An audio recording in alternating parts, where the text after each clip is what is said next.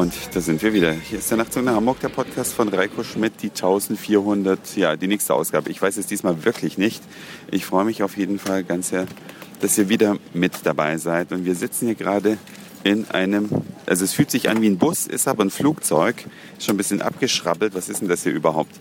Boeing 767-338. Ja, an Bord eines Qantas-Fluges. Qantas habt ihr vielleicht schon mal gehört.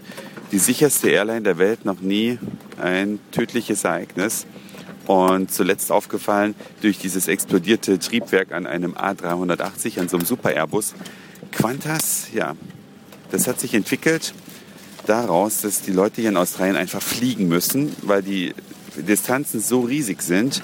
Und dann hat sich halt irgendwann mal eine Fluggesellschaft gegründet, her hervorgegangen aus den Flying Doctors, die ihr vielleicht im Fernsehen schon mal irgendwo gesehen habt.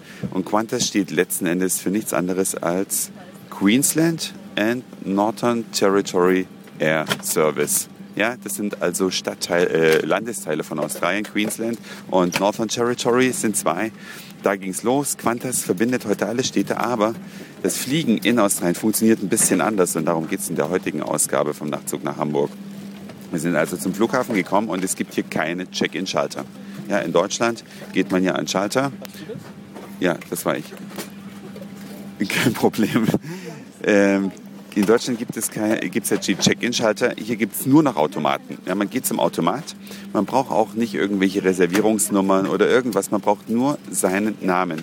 Gibt also den Namen ein, druckt sich seine Bordkarte, druckt sich seinen Gepäckanhänger, muss das Gepäck wiegen natürlich zuvor und dann klebt man dieses Gepäckteil an seinen Koffer ran und geht zu einem ja, Automat, der dann den Koffer entgegennimmt. Nicht wie in Deutschland, wo man zwar auch am Automat einchecken kann, aber dann muss man ja sich doch wieder anstellen an eine Schlange, weil dann wieder irgendein Drop-off-Schalter das entgegennimmt. Ist hier wesentlich effektiver. Und beim Einchecken hat der Automat einen ganz, ganz erstaunlichen Vorschlag gemacht. Er sagte, es ist ein zeitigerer Flug verfügbar, ja, eine halbe Stunde früher ob wir vielleicht umbuchen möchten auf diesen Flug. Haben wir gemacht, weil kein Mensch wartet gerne am Airport und das ist mal was, wovon sich die Lufthansa, die ja immer denkt, sie hat das Fliegen erfunden in Deutschland, mal eine dicke Scheibe abschneiden kann. Mir geht es ganz oft so, ich bin dienstlich irgendwo unterwegs und bin dann relativ zeitig am Airport, zum Beispiel in Frankfurt, erst letzte Woche passiert und die fliegen ja stündlich von Frankfurt nach Hamburg. Und es wäre ein leichtes gewesen, dass ich einen Flug eher nehme. Und dann geht man natürlich, weil man jedes Mal versucht, an den Schalter und fragt, kann ich vielleicht eins eher fliegen? Kann man dann immer nicht, weil man nicht umbuchen kann, weil es nicht die richtige Buchungsklasse ist, was auch immer.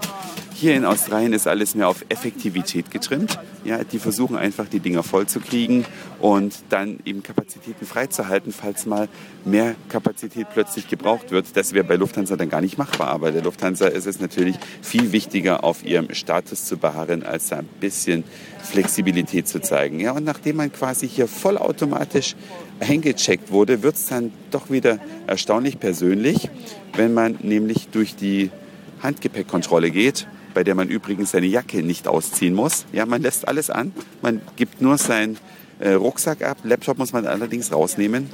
Das ist wie in Deutschland. Aber ansonsten, man wird nicht nach Flüssigkeiten gefragt. Man wird dann einfach durchgewunken. Ich hatte zwei Jacken übereinander an, weil der Flug nach Melbourne geht. Da ist es nicht ganz so warm wie in Sydney.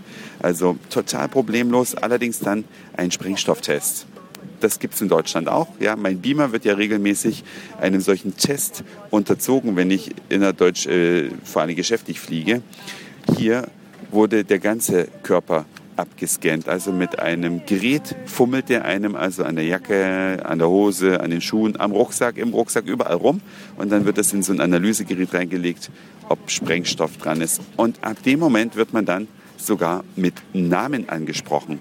Ja, am Gate heißt es dann, ja, schönen guten Tag und dann wird der Name des Passagiers gesagt und dann steckt man ins Flugzeug ein und da wird ja nochmal auf die Bordkarte geguckt, wird nochmal der Name gesehen und wieder mit Namen angesprochen. Also eigentlich ein netter Service, der nichts kostet und super easy ist. Da steht ja alles drauf, muss man nicht mal was auswendig lernen. Tja, jetzt sitzen wir hier im Bus, äh, in der Boeing und ja, das Ding macht einen ganz guten Eindruck. Es ist jetzt nicht das allerneueste Flugzeug, es hat noch diese ganz alten Videoprojektoren mit diesen drei Farbröhren. Ich weiß nicht, wann das gebaut wurde, aber wir haben Vertrauen natürlich, denn Qantas hat ja bisher noch nie einen Absturz hingelegt. Wird auch diesmal nicht passieren. Das war's für heute. Dankeschön fürs Zuhören, für den Speicherplatz auf euren Geräten. Ich sage Moin, Mahlzeit oder guten Abend, je nachdem, wann ihr mich hier gerade gehört habt. Und dann hören wir uns vielleicht schon morgen wieder. Euer Reiko.